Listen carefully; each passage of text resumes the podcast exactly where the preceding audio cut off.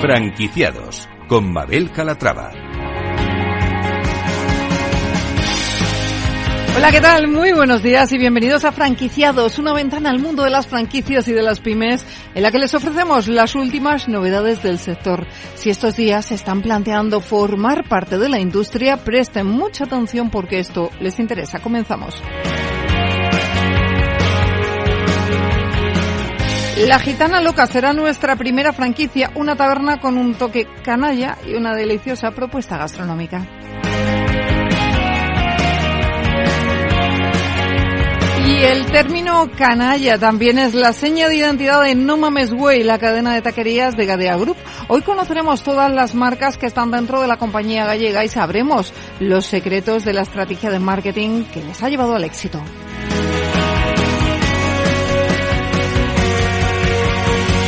Pues como ven un programa con muchas propuestas interesantes, así que no se lo pierdan porque arrancamos.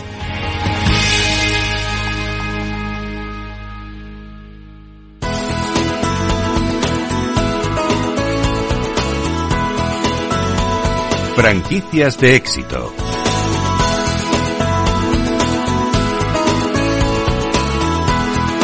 Gastrobar con un toque andaluz y con una completa carta es la propuesta de la gitana loca que acabo de empezar a franquiciar. Alberto Martínez, CEO, ¿cómo está? Bienvenido. Hola, buenos días. Bueno, lo primero, preséntenos la gitana loca. Pues mira, es un concepto de tapería, cervecería muy andaluz, eh, que nos caracterizamos además por unos precios bastante bajos y, y bueno, pues estamos ya con 10 locales, o sea que eh, has dicho, creo que han empezado a franquiciar, nos llevamos ya 10 años desde Ah, que 10 nos constituimos. Sí, sí, sí, 10 años llevamos ya, acabamos de cumplirlos en este 2023. Bueno, entonces es una franquicia de éxito ya, pero van a, a cómo van a año por local más o menos. Bueno, es que eh, tú sabes que las franquicias se abren locales y también se cierran locales, por desgracia.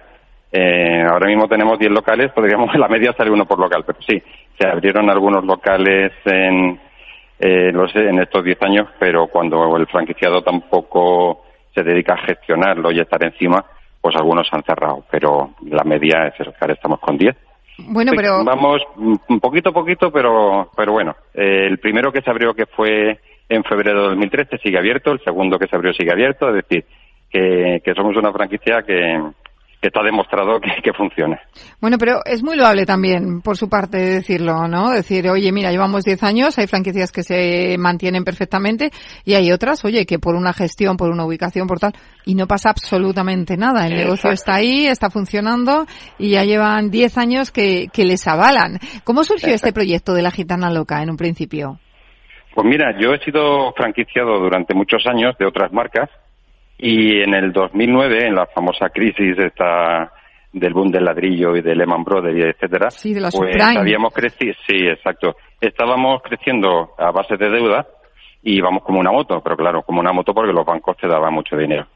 Cuando el banco cerró el grifo, pues eh, teníamos locales franquiciados por Málaga, Sevilla y Cádiz, con más de 100 empleados y, y, y, bueno, caímos, caímos porque no había dinero, los préstamos había que devolverlos, los proveedores querían todo al contado y en aquel momento pues eh, fue un, bueno, un fracaso entre comillas y en el 2009 empezamos a cerrar todos los locales que teníamos y en el 2013 pues pasamos de ser franquiciados a crear esta marca, a ser franquiciadores.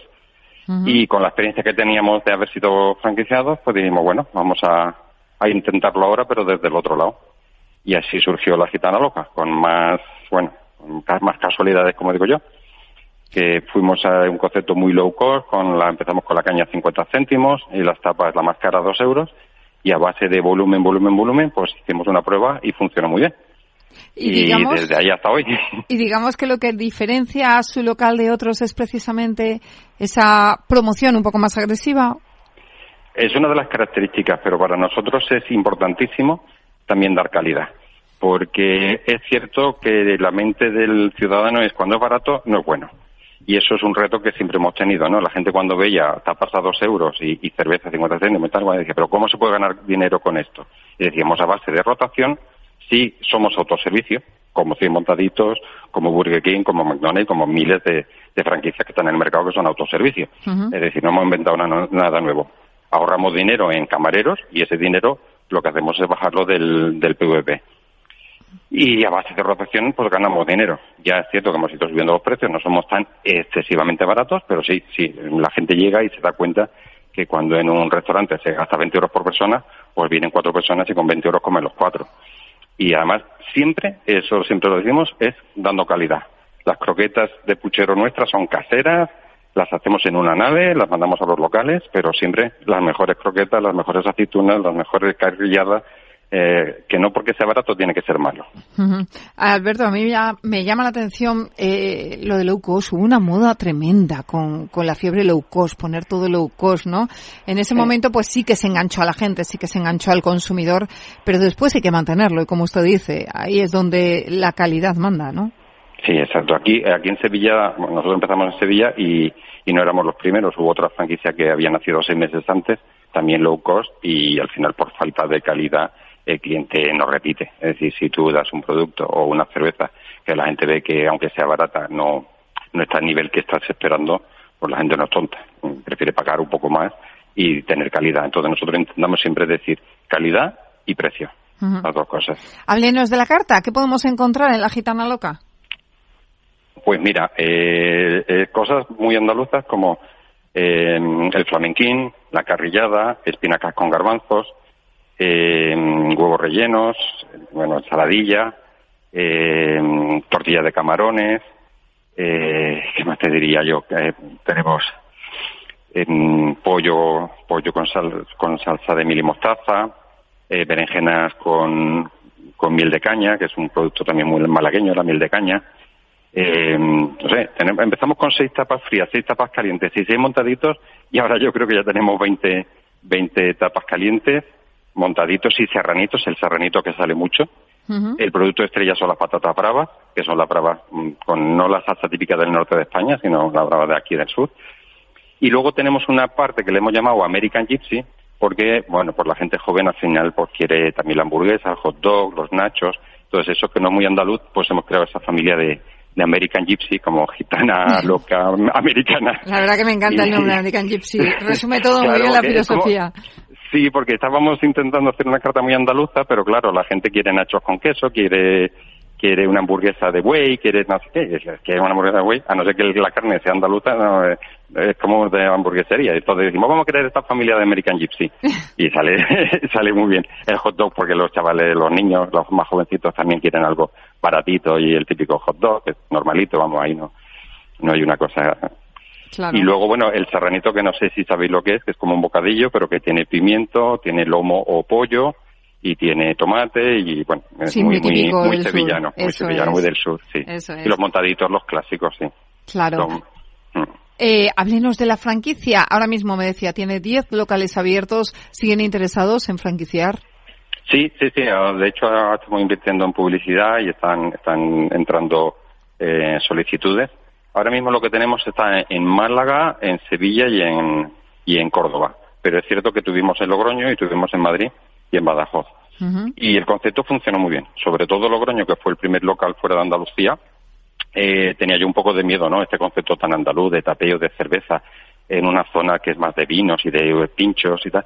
Funcionará o no funcionará. Fue un exitazo. O sea, abrimos allí y nadie se imaginaba, ni los propios proveedores locales, que iba a ser aquello un bombazo pero es que en este caso fue el, franquiciado el que empezó con muchas ganas, se casó y cada día iba menos por el local, menos por el local y la hostelería, ah, por mucho que pongas una marca, me da igual que sea McDonald's, que sea Cimo, te digo que sea nosotros, si no gestionas, el local se te va. Eso es. Y, es lo que pasó. Eso es.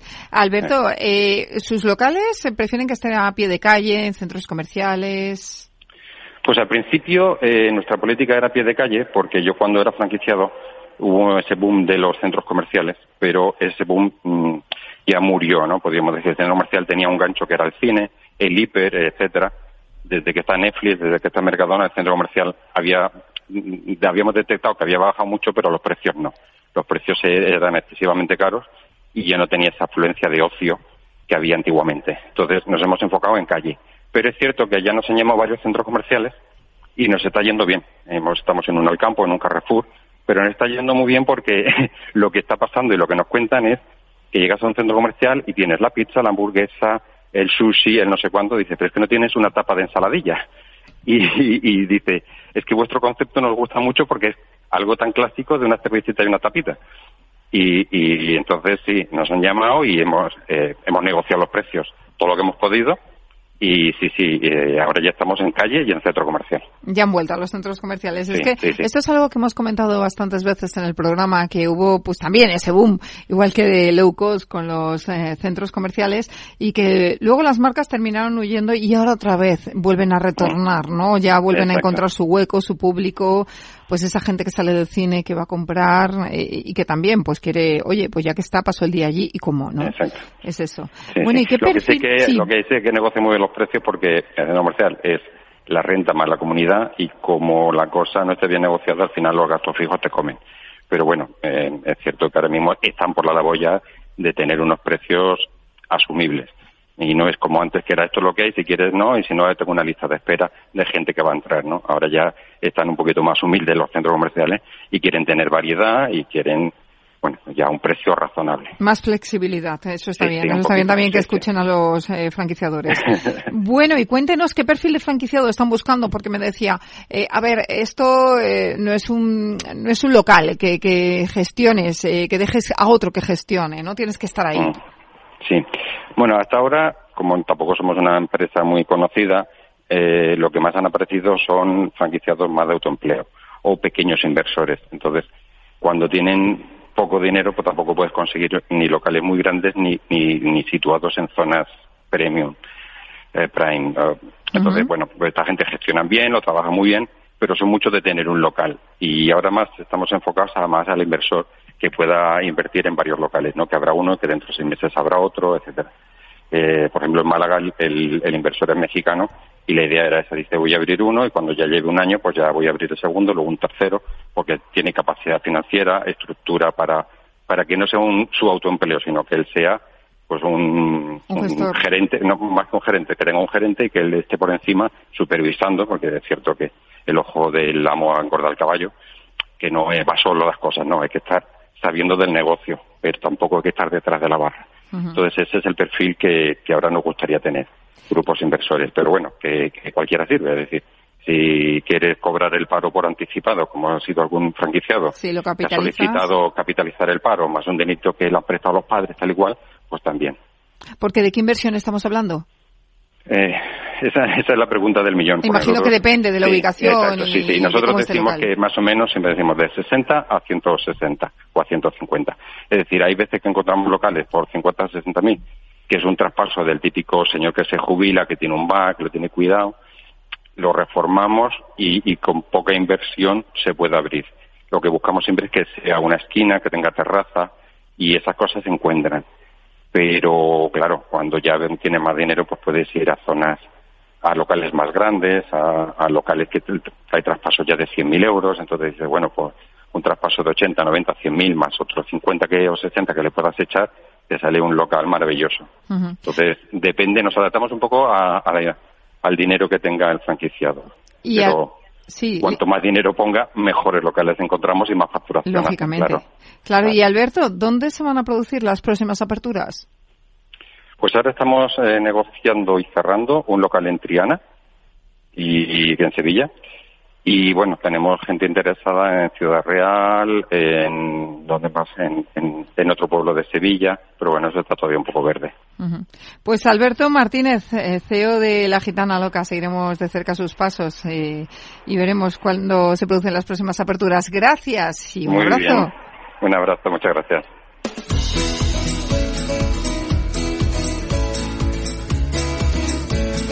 Franquicias innovadoras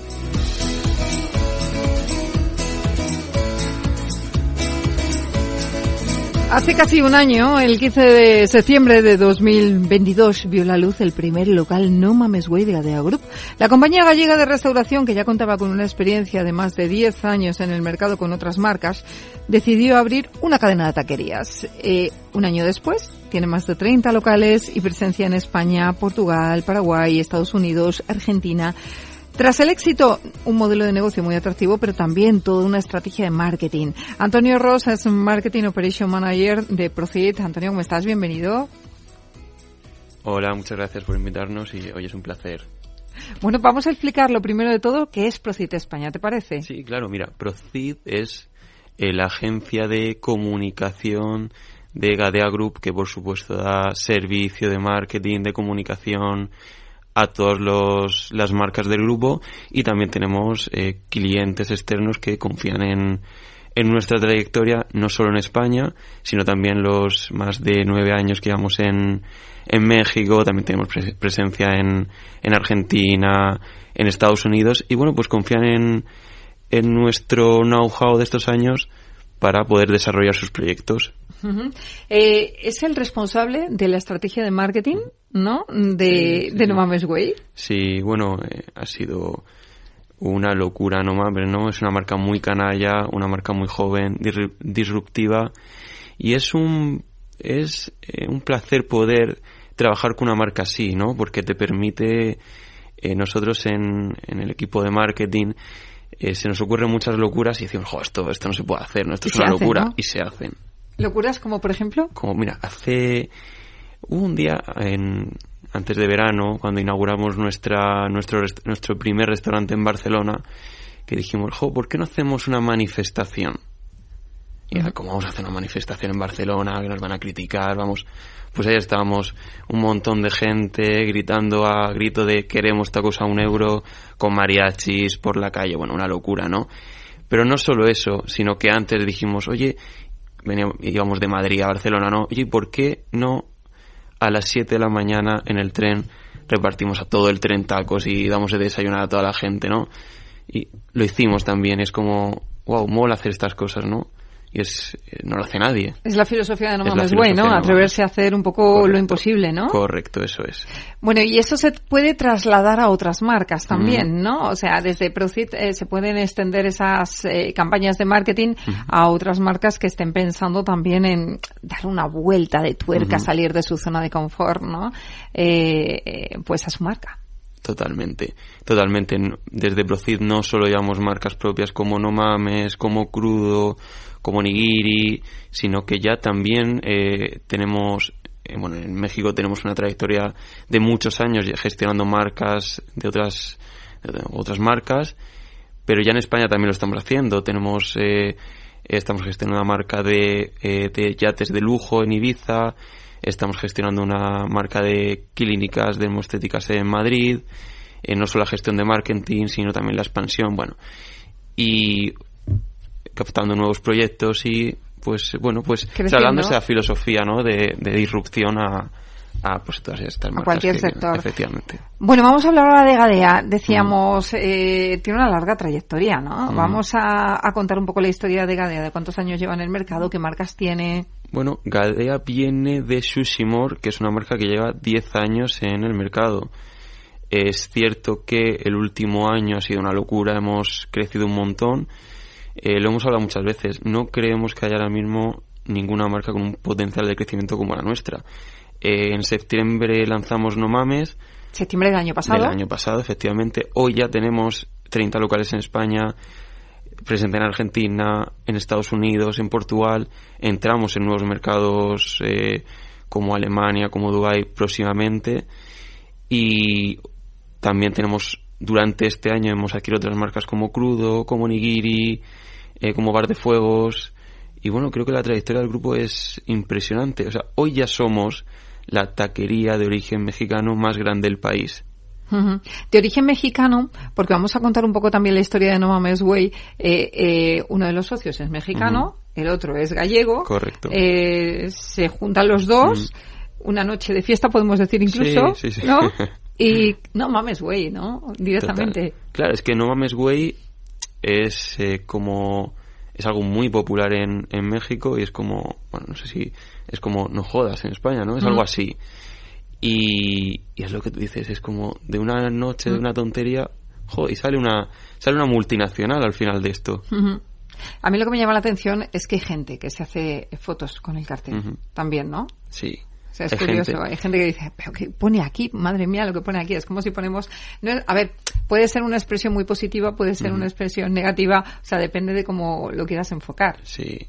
¿No? Sí, total. Y hay mucha gente que ya nos para por la calle. Hay una cosa que nos hace mucha gracia. A veces vamos en, en Uber, esto es una historia que hemos contado mucho, y sin nosotros de- decir que somos de la marca y nos empiezan a hablar de, oye, es que, em, mira, esto es lo que están haciendo, qué guay la marca, qué nombre más chulo, qué imagen, ¿no?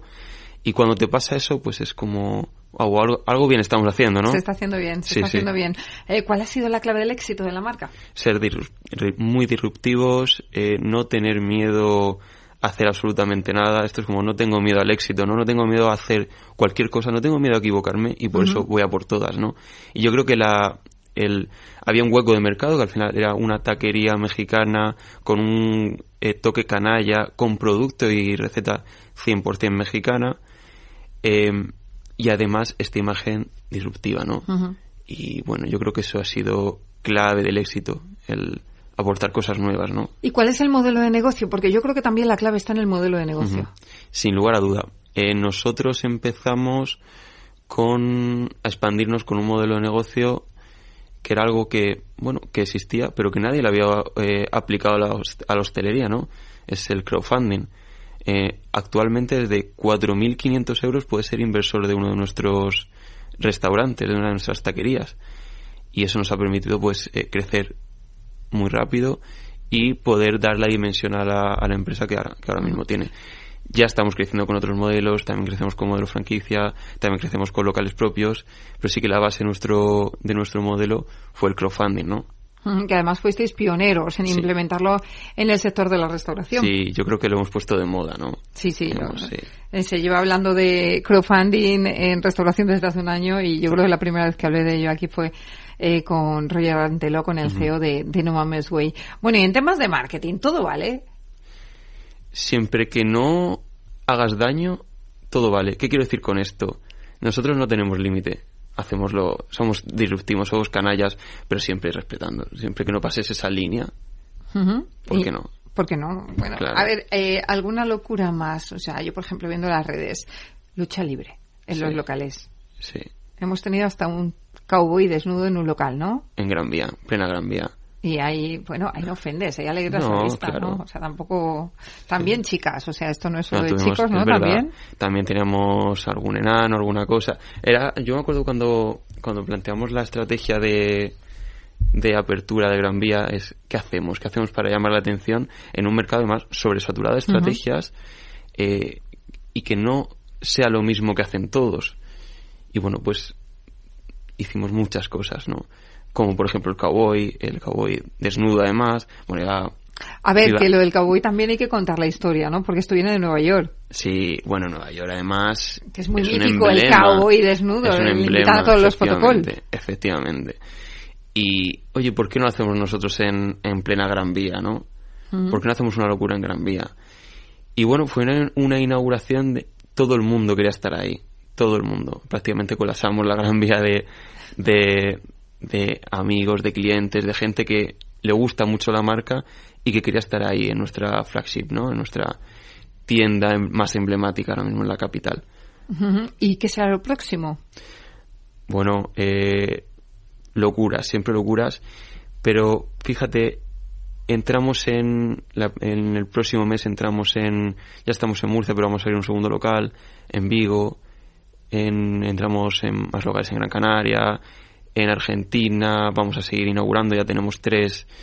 Eh, hoy hablaba con el director de expansión y me decía, Antonio, tengo que abrir en el próximo mes tres locales más en Portugal. Estamos ya planificando otras aberturas en otros mercados, Estados Unidos. Bueno, eh, no tenemos límite. Entonces, Y esto si hablamos de No Mames pero es que hay otras marcas dentro de Gadea, ¿no? total. Sí, lo que hablábamos antes es crudo. y- Comida saludable, crudo. Comida saludable, pokés, eh, también con un plan de expansión muy potente. Bar de Fuegos es una marca que hemos adquirido hace poco. eh, parrillas, carnes, eh, toda una línea en torno a las brasas.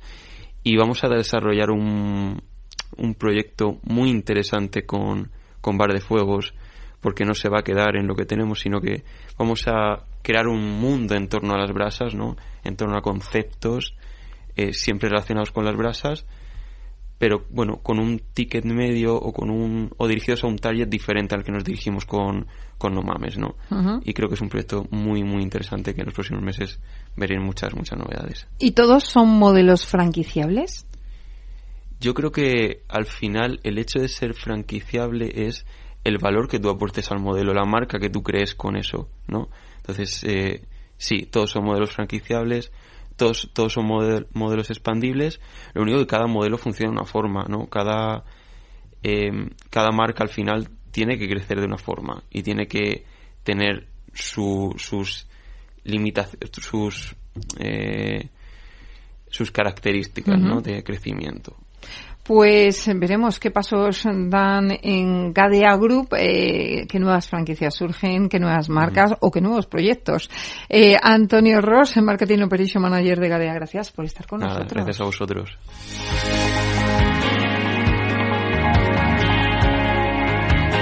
Franquiciados. Pues hasta aquí el programa de hoy. Gracias de parte del equipo que hace posible este espacio. María José Bos en la realización técnica, Miki Garay, Juan La Cañada, si quieres habla, Mabel Calatrava. Nosotros volvemos con más historias de franquicias, de pymes, la semana que viene. Hasta entonces, sean muy felices.